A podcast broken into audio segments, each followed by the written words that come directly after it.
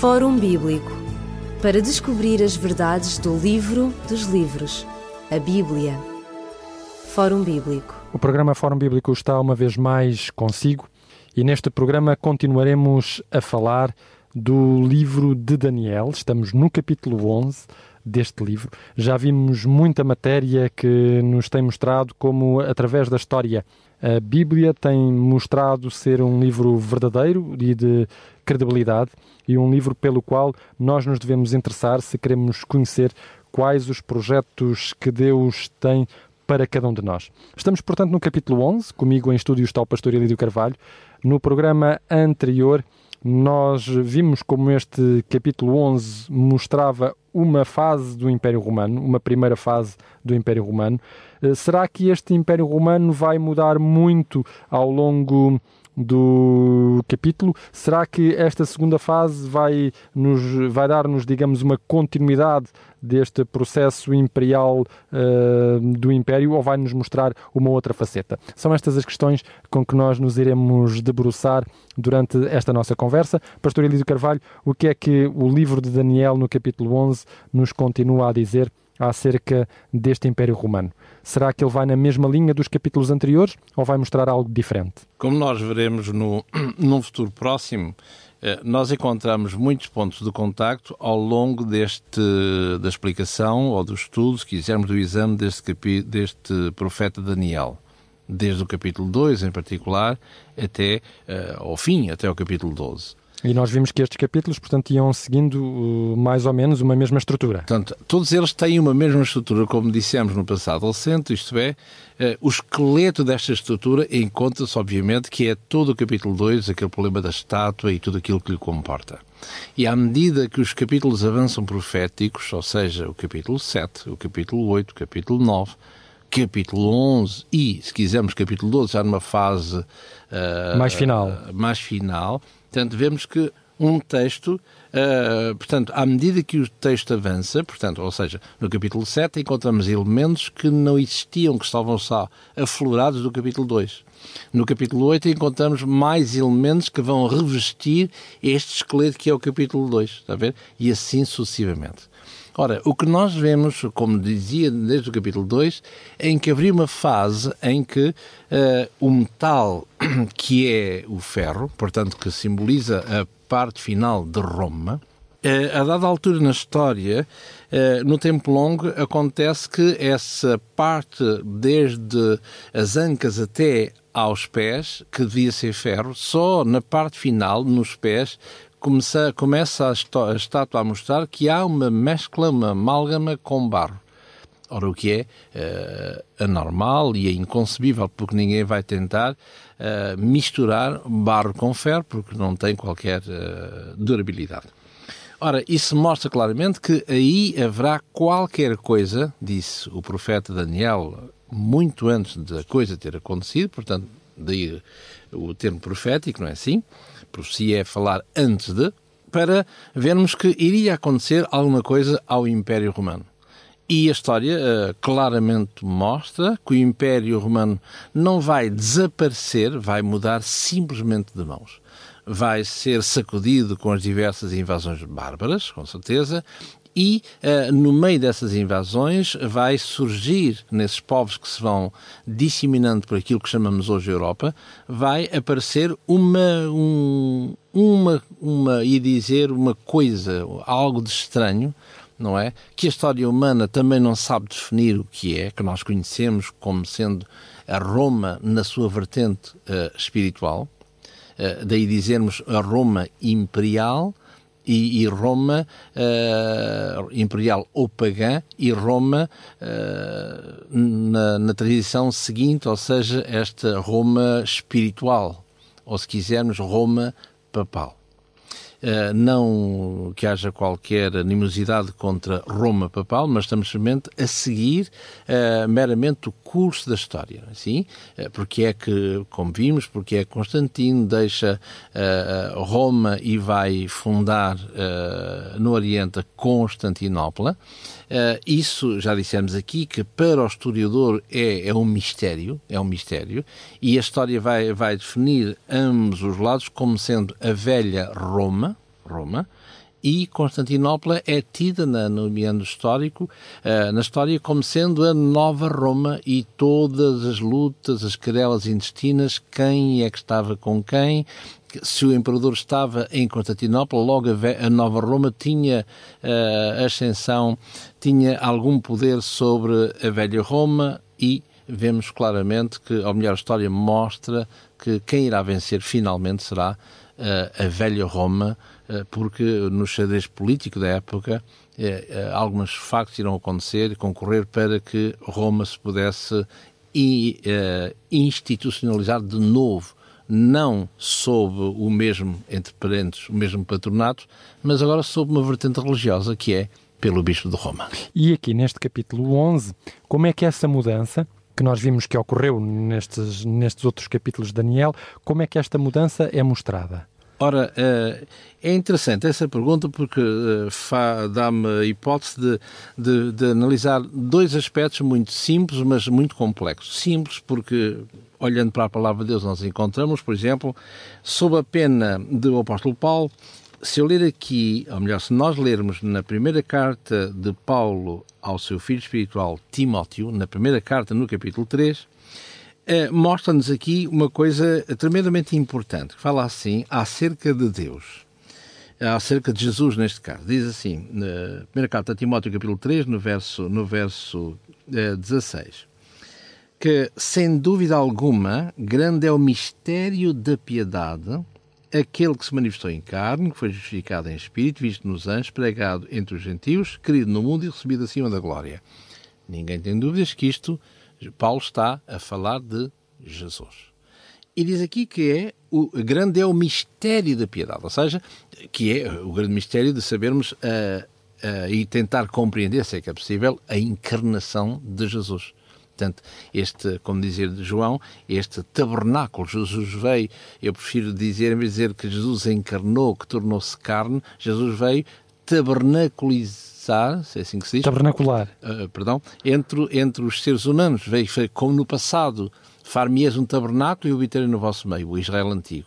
E o Israel novo, se quisermos, assim se poderá dizer. Portanto, vamos fazer a mesma coisa, segundo Deus, mas em Cristo é? Porque dizer que fez-se carne, como o texto diz, aliás, mas para nós pode desvirtuar um pouco a realidade daquilo que, Exato. Que é. E o apóstolo Paulo diz que isso é um mistério, portanto, incompreensível. E, exatamente. O mistério da piedade. E qual é o mistério da piedade? É o divino tornar-se humano. E é por isso que o Evangelho de João mostra claramente a sua preocupação, dos diversos Evangelhos, em João em particular, mostrar que Jesus é Deus com Deus. E ele o anuncia logo, sem quaisquer problemas, desde o seu prólogo. É assim? Ora, e agora se nós lermos na carta, no mesmo, no mesmo apóstolo São Paulo, agora na carta aos crentes de Salónica, no capítulo 2, e creio que em particular no verso 7, eh, o apóstolo Paulo eh, fala agora, ali era no início do tempo em Cristo, eis que o tempo está cumprido. Agora começa uma nova etapa, uma nova fase, uma nova aliança, digamos assim, uma nova dispensação, se poderia dizer assim. E agora aqui fala uh, no aspecto, na, na, fase final dessa, dessa nova dispensação em Cristo, em que iria acontecer algumas coisas que a história, como dissemos há pouquinho, ela uh, confirma, e também é vertente, ou seja, a história de saber que a teologia também claramente o demonstra. E diz aqui, na sua segunda carta aos São Licenses, o apóstolo Paulo escreve aos crentes de Salónica assim, está a falar acerca dos acontecimentos que serão, uh, que, que, serão prévios à gloriosa vinda de Jesus, à segunda vinda de Jesus. Uh, como o credo Constantinopla Niceia diz claramente, não é? Creio em Deus Pai Todo-Poderoso e creio em Jesus que se encontra à direita do Deus Pai, de onde há de vir, não é? Ora, diz aqui no verso 7, porque já o mistério da injustiça ou uh, de impiedade. Uhum. Uh, sem recorrermos para já ao aspecto filológico da questão, vemos aqui que uh, no final do tempo o apóstolo Paulo vai denunciar um poder que, biblicamente falando, é considerado o mistério da injustiça ou da impiedade, ou se quisermos, da iniquidade. Incompreensível, portanto, também na sua origem. Portanto, vemos aqui dois mistérios. E mistérios porquê? Primeiro, que o Deus uh, em Cristo fez-se homem, homem. fez-se carne, mistério da piedade, que é um facto, e este mistério da iniquidade, que é exatamente o seu oposto, ou seja, que é o movimento inverso, que é o homem querer ascender a Deus. Ora, e isto mostra claramente que uh, a junção entre a história, como ela se desenvolve, e a palavra de Deus que o anuncia previamente, vamos encontrar estas duas vertentes. E a vertente essa que foi anunciada, como dissemos há pouquinho, quer no capítulo 2, Daniel, quer com um pouco mais de, mais de, de detalhe no capítulo 7, não é? Que haveria um poder que faria isto, que falaria grandes coisas, falará, falava, falaria grandiosamente contra Deus, contra o Altíssimo e os santos do Altíssimo, assim. Onde no capítulo 8 vamos encontrar que um passo mais à frente, onde ele vai agora mexer não somente com as coisas do alto, como também com o santuário. É? O santuário será profanado. E, e, estamos a ver, ou iremos ver, santuário, mas que santuário? Mas que, mas que santuário ou templo, não é? Eh, eh, e aqui, curiosamente, no capítulo 11, que nos ocupa, é a partir deste verso, a partir, a partir do verso 28 em diante, que comece, começamos a ouvir, ou a ler, se quiser, falar no Santo Concerto. Ele, no, verso, no final do verso 30, indignar-se-á contra, de novo, o Santo Concerto. Ora, é... esse santo concerto representa o quê para as pessoas que nos estão a ouvir? Esse santo concerto, como, como, como iremos ver, ele vai ser desenvolvido a partir do verso 31. Ou seja, vemos aqui a, a gênese, a transição da Roma imperial, portanto, pagã, para a outra versão de Roma, que nunca deixou de ser, deixou de ser Império Romano, a, versão uh, in, não ia dizer imperial, mas entre comas cristã. Isto é, uh, um poder que se senta no, no trono, não é? mas que é de Deus, diz Deus, mas que não tem grande coisa, parece, a ver com Deus. Até porque esse poder que ali está, que é denunciado, se quisermos, no bom sentido, uh, quer no livro do Apocalipse, quer, não se esqueça, não, convinha não esquecer de uma coisa muito importante, é que o livro de Daniel, a profecia de Daniel e a profecia ou o livro profético de Apocalipse são dois livros que estão que são complementares. Um é a profecia propriamente dita e o outro é dito Apocalipse, ou seja, revelação. Portanto, uma, um revela o outro, embora ele também se encerre e comporte também profecia. Ora, isto quer dizer o quê? Quer dizer que esse poder que deveria ser a continuidade do Império Romano, que é, obviamente, toda eh, o cristianismo que ali se desenvolveu, não é assim? E a história é que o dirá se é positiva, se é assim assim, se é negativa, não é assim? Não seremos nós no sentido como se tivéssemos alguma coisa, alguma animosidade contra, nós não somos juiz de ninguém, mas vemos claramente que esse poder, em nome de Deus, irá atuar contrariamente àquilo que, que Deus atuaria se estivesse no mesmo, enfim, no mesmo, no mesmo sítio. E o que é interessante é que o que não deixa de ser espantoso é que esse poder tem como língua oficial, quem diria, o latim. O que nos dias de hoje é um bocado, é, é, sem, sem tomar partido, seja por que lado for, é um, convenhamos que é um bocado estranho, não é assim? Porque é uma língua, eu diria, uma língua morta, não é? É uma língua que teve o seu percurso como teve o grego, como teve o aramaico, como teve o hebraico, como teve, não é? Uma língua clássica, mas ela subsiste. E todo, todo e qualquer documento que é emanado daquilo que nós conhecemos como Vaticano, é, ele é escrito em latim e depois é traduzido nas suas diversas, nas diversas línguas existentes à face da Terra.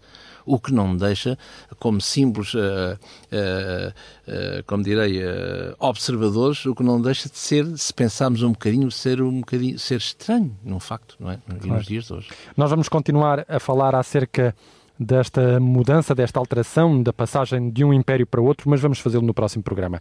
Na próxima vez estaremos aqui para continuar a falar justamente desta alteração. Se desejar saber mais acerca deste e de, outros, de outras questões relacionadas com o profeta Daniel, uh, temos para si dois livros: Deus, a Palavra e Eu, e as profecias cronológicas na história da salvação. Se desejar, ter estes livros em sua casa, lê-los e aprofundar por si mesmo aquilo que é a confirmação histórica das profecias bíblicas, não se esqueça de tomar nota dos nossos contactos que vão ser passados já de seguida. Nós voltaremos a estar consigo no próximo programa.